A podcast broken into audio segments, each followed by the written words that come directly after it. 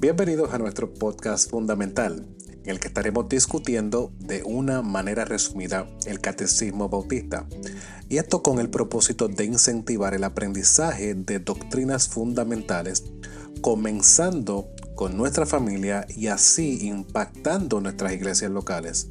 Ahora, acompáñame a estudiar la siguiente pregunta.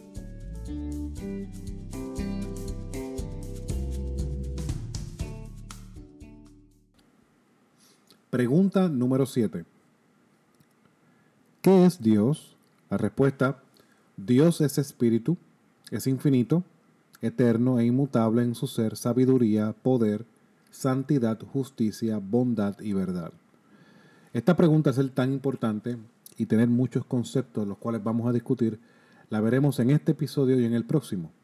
Pero lo primero que debemos de recordar es la realidad de que tratando de contestar esta pregunta, rasgaremos la superficie, dado, aunque somos creyentes, esa es nuestra realidad, seguimos siendo criaturas, que nunca vamos a poder comprender el carácter de Dios exhaustivamente, pero sí por medio de estas preguntas podemos conocer a Dios más.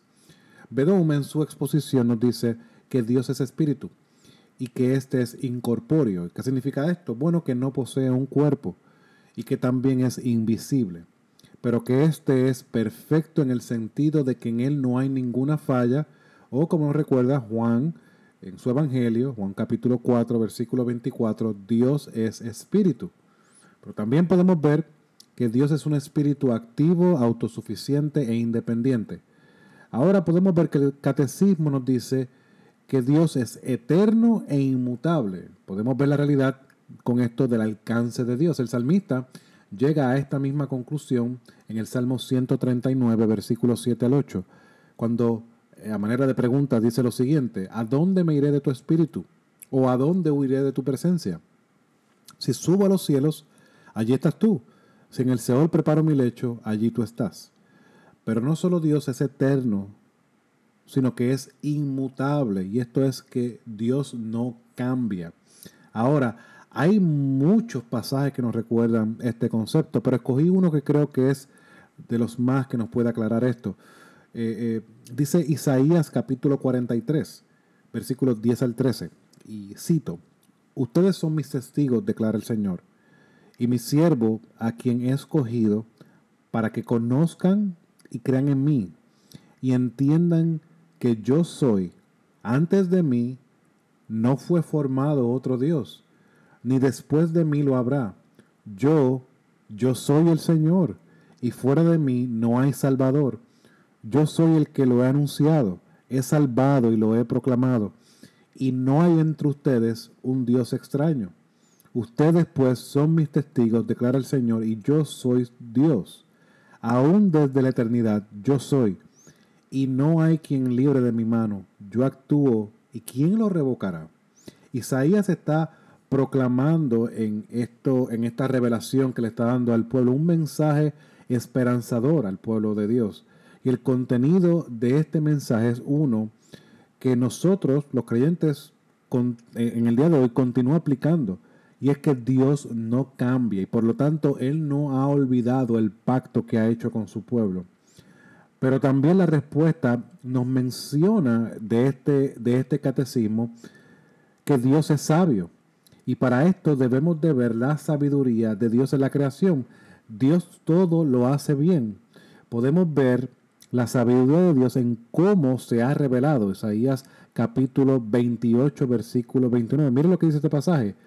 También esto procede del Señor de los ejércitos, quien ha hecho maravilloso su consejo y grande su sabiduría.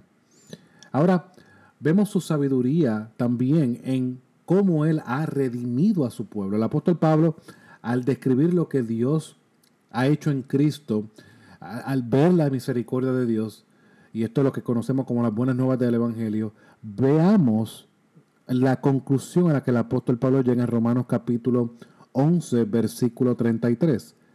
Mira lo que dice el apóstol Pablo en manera de alabanza, una doxología a Dios. Oh profundidad de las riquezas y de la sabiduría y del conocimiento de Dios cuán insondables son sus juicios e inescrutables sus caminos. Ahora en el próximo episodio veremos lo que resta de esta eh, respuesta, su poder, su santidad, su justicia, su bondad y verdad. Pero creo que con este corto eh, eh, episodio podemos comenzar a meditar en el carácter de Dios. Este es el Dios que nos ha salvado, que es espíritu, infinito, eterno e inmutable y sabio. Ese es el Dios que desde antes de la fundación del mundo ha escogido a su pueblo y ha revelado, ha traído redención por medio de la obra de Cristo. Ese es el mismo Dios que continúa proveyendo a su pueblo. Ese es el mismo Dios que ha prometido ser fiel y mostrar su amor inagotable y su misericordia a este su pueblo. Hermano, que esto nos dé ánimo, eh, nos dé confianza para continuar corriendo la carrera de la fe, sabiendo en las manos de quien estamos. Hermano, que Dios te bendiga mientras meditamos en esto en esta semana y que la paz de nuestro Señor Jesucristo esté contigo.